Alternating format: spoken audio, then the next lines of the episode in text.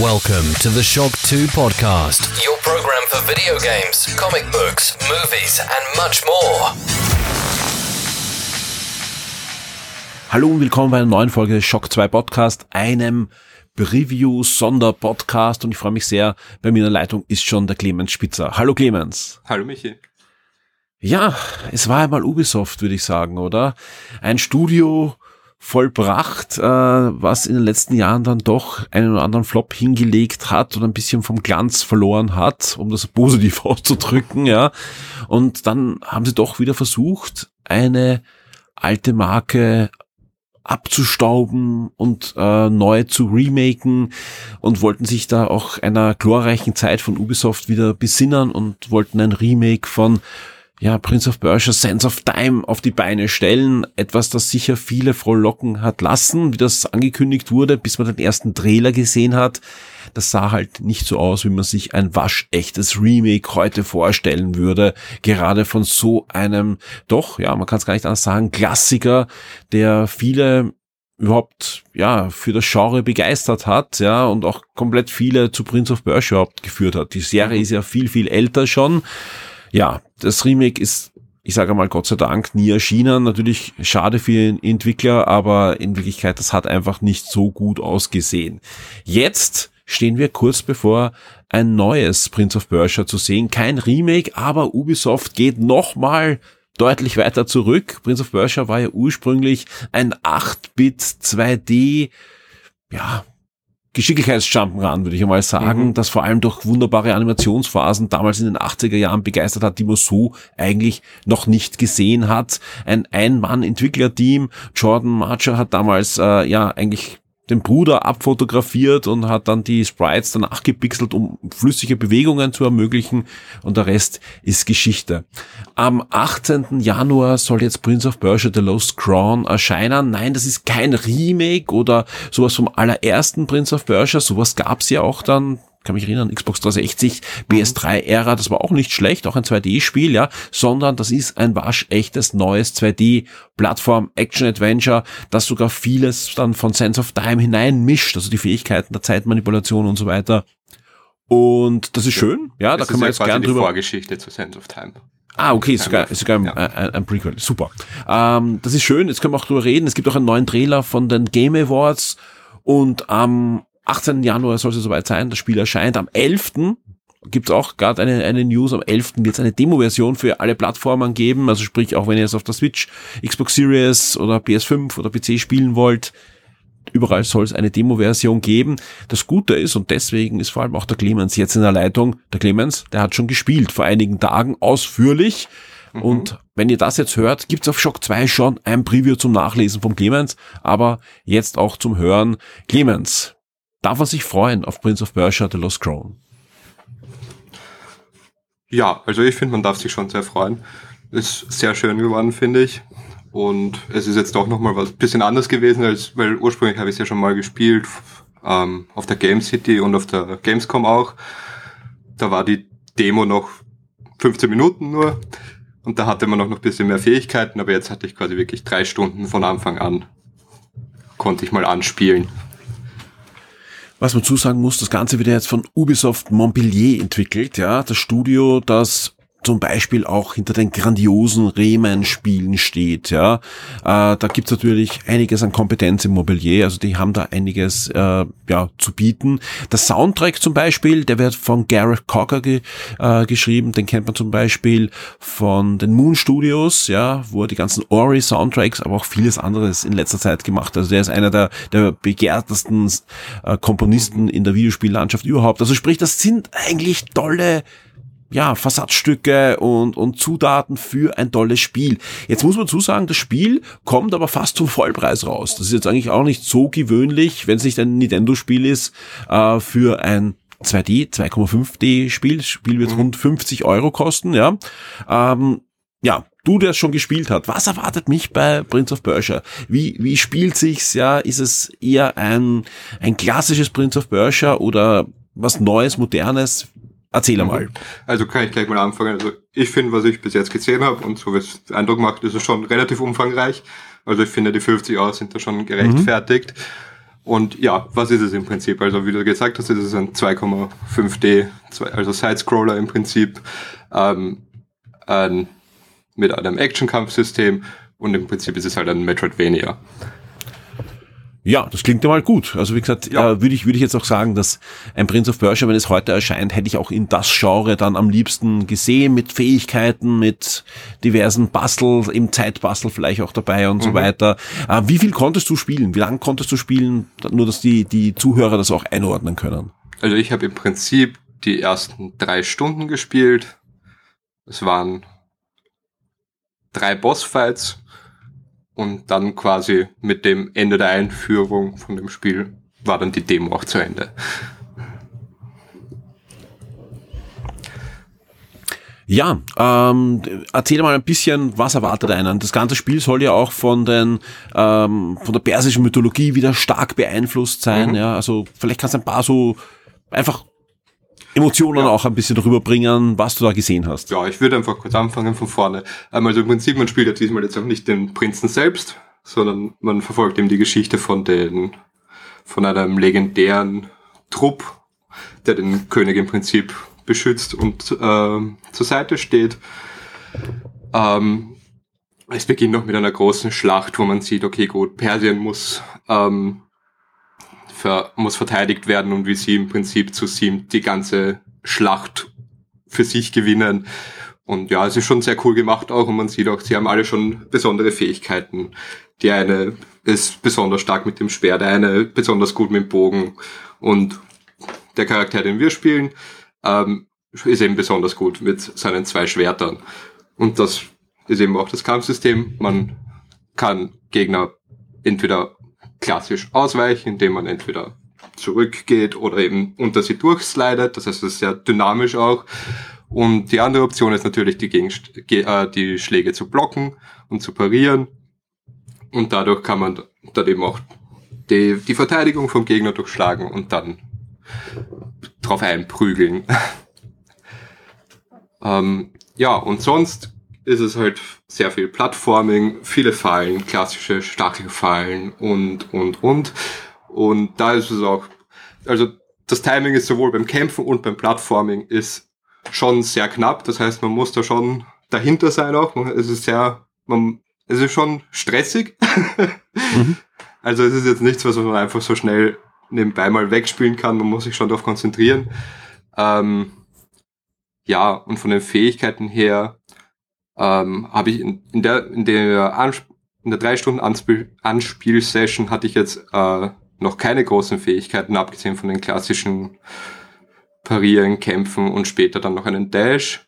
Allerdings habe ich in der kürzeren Demo habe ich auch schon gesehen, es gibt eben wieder auch diese Sense of Time ähm, Fähigkeiten, wo, wo man die Zeit bisschen zurückdrehen kann oder zumindest sich eben ein bisschen in die Zeit zurückversetzt und so eben nochmal Fallen ausweichen kann oder ähnliches oder Gegnern.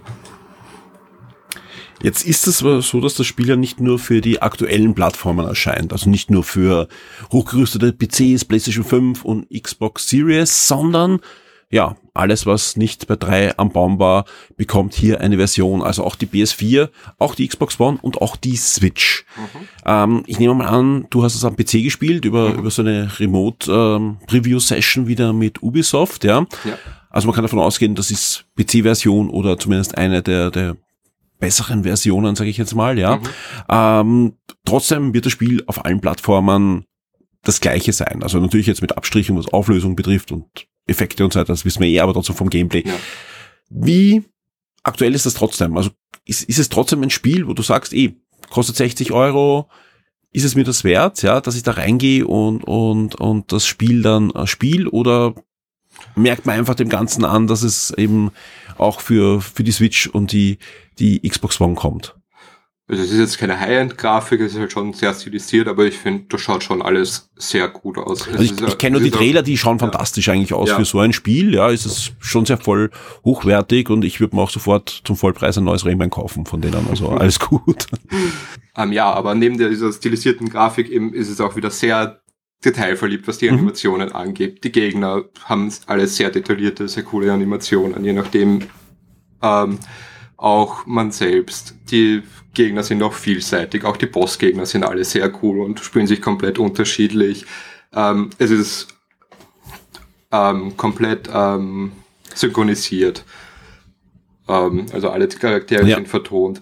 Ähm, es gibt auch jede Menge Charaktere, ob das jetzt eben deine Kameraden sind, ähm, Gegner, die man im Laufe des Spiels dann kennenlernt, oder eben auch Charaktere, die dir helfen, im Händler, die dir eben Upgrades verkaufen für deine Waffen oder Schmiede, die dir eben auch neue Waffen verkaufen oder Waffen upgraden, neue Amulette verkaufen. Und ja, diese Amulette sind vielleicht noch auch ein sehr wichtiger Punkt vom Spiel, nämlich, weil die sind im Prinzip dafür da, ähm, mit jedem Amulett, das man ausrüstet, bekommt man eben irgendein Upgrade. Das kann was Einfaches sein. Mhm. Kannst du vielleicht ein, zwei Beispiele nennen? Ja, bin ich gerade dabei. Ähm, wie zum Beispiel die, ähm, ganz simpel, man bekommt ein HP mehr, mhm. ähm, aber keine, aber quasi nur temporäre HP, also quasi wenn man voll, voll geheilt ist, bekommt man ein oder zwei HP mehr. Wenn die weg sind, kann man die auch nicht mehr regenerieren, bis man eben wieder an der Quelle ist. Oder bei, oder in dem, sind's, in dem Spiel sind es jetzt keine Quellen, sondern eben ähm, Bäume. Ähm, und oder dann gibt's aber auch noch komplexere, wie zum Beispiel, wenn man gegen äh, Schläge pariert, dass quasi eine Time Bubble um dich herum entsteht, wo alle Gegner verlangsamt sind, aber du normal schnell Sehr cool. bist. Wird es auch entsprechend gut inszeniert, also dass einfach das auch ja gut rüberkommt, ne? Ja, ich finde das, ich finde das auch sehr cool und auch gerade auch, wenn man eben so vielleicht mit einem Gegner kämpft, der dich angreift und auf einmal springt von hinten einer her, aber du schaffst ihn zu parieren und auf einmal bleibt der quasi in der Luft stehen. Das ist alles schon sehr cool gemacht auch. Jetzt versucht Ubisoft, ich habe eh schon erzählt, äh, persische Mythologie wurde mhm. da ordentlich äh, hineingewacht. Auch, auch einige der, der Entwickler oder maßgebliche Entwickler kommen auch aus, gerade aus, aus den entsprechenden Kulturen und auch im Soundtrack, ja, äh, wird nicht nur Gareth Cocker da beiste äh, beisteuern Soundtrack, sondern auch der iranische Komponist Mentrix, von dem habe ich mir ein bisschen was im Vorfeld angehört, ja, das passt schon sehr gut, was was äh, das betrifft, ja. Mhm. Ähm, hast du auch reinhören können in den Soundtrack, ja? Merkt man den oder ist der eher im Hintergrund oder vielleicht kannst du man, da noch Man merkt ihn schon, vor allem auch in den Bosskämpfen ist er sehr mhm. präsent.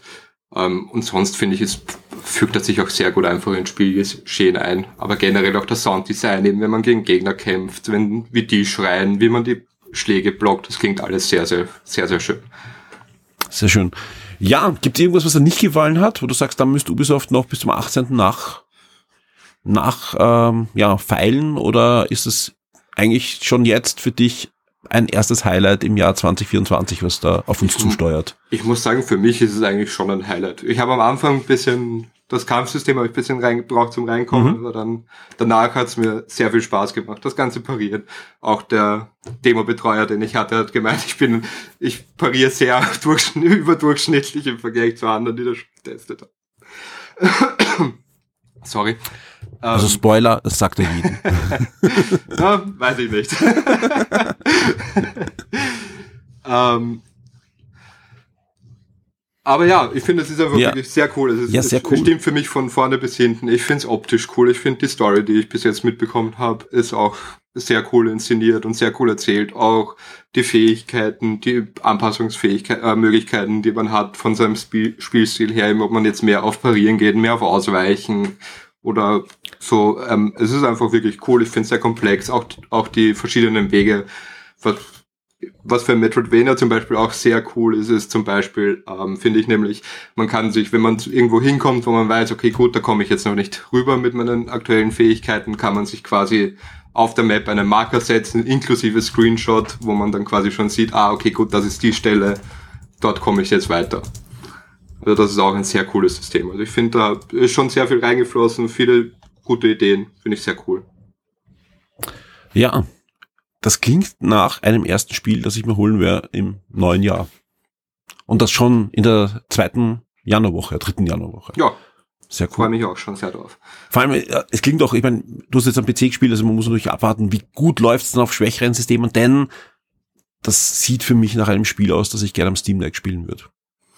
Oder auch auf der Switch. Also einfach, was ich auch unterwegs gern spielen möchte. Also ja. es ist einfach, ich mag gerade so 2,5D, Schon am, am Monitor natürlich auch, aber gerne unterwegs auch. Und ich bin, gerade wenn ich im Straßenbahn lang fahre bei mir, mhm. ähm, da, da kann schon so ein Spiel gut, gut laufen. Ja, klar. Und ich meine, die kurze Demo habe ich auf der Mhm. Switch gespielt, die ist auch gut gelaufen. Also da gab es auch Stimmt. Probleme. Du hast es ja auf, auf der Gamescom schon spielen können, ne? Ja, Stimmt. auf der stimmt. Game City war sie auch nochmal, falls Ja. schon da, da, dort war. Für alle, die sich noch nicht sicher sind, aber jetzt sagen, oh, es klingt ja doch besser als erwartet und so weiter. Und der Clemens, der hat mich da mitgerissen.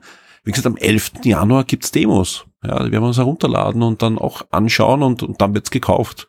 Also ich glaube, ich werde es kaufen, weil ich, ich mag mal Ubisoft Montpellier auch und, und die sollen zwar endlich ein Rayman wieder machen, Ja, Aber- ein, ein 2,5D Prince of Persia, was gut ist, nehme ich gerne auch.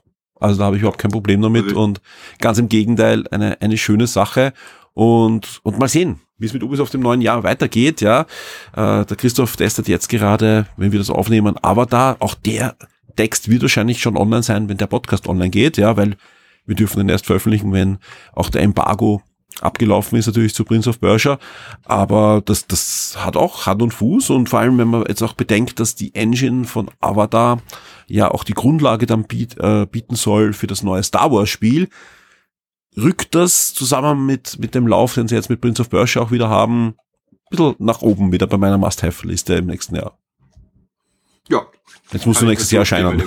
Ja. Ja, das wird schon irgendwann erscheinen, das Spiel. Ich hoffe mal. Ja, Clemens, super. Vielen Dank für die, die ganzen Eindrücke zum Spiel. Gibt es noch irgendwas, was du, was ich jetzt äh, irgendwie überfahren habe, dich, was du noch erzählen möchtest zum Spiel? Ich habe, denke ich, alles Wichtige erwähnt. Passt. Dann vielen Dank für deine Zeit, ja. Und ich freue mich, du bist natürlich auch dabei beim großen Weihnachts- und Silvester-Podcast. Da hört man dich spätestens das nächste Mal wieder. Und deswegen, ja, vielen Dank und bis zum nächsten Mal. Tschüss. Ciao.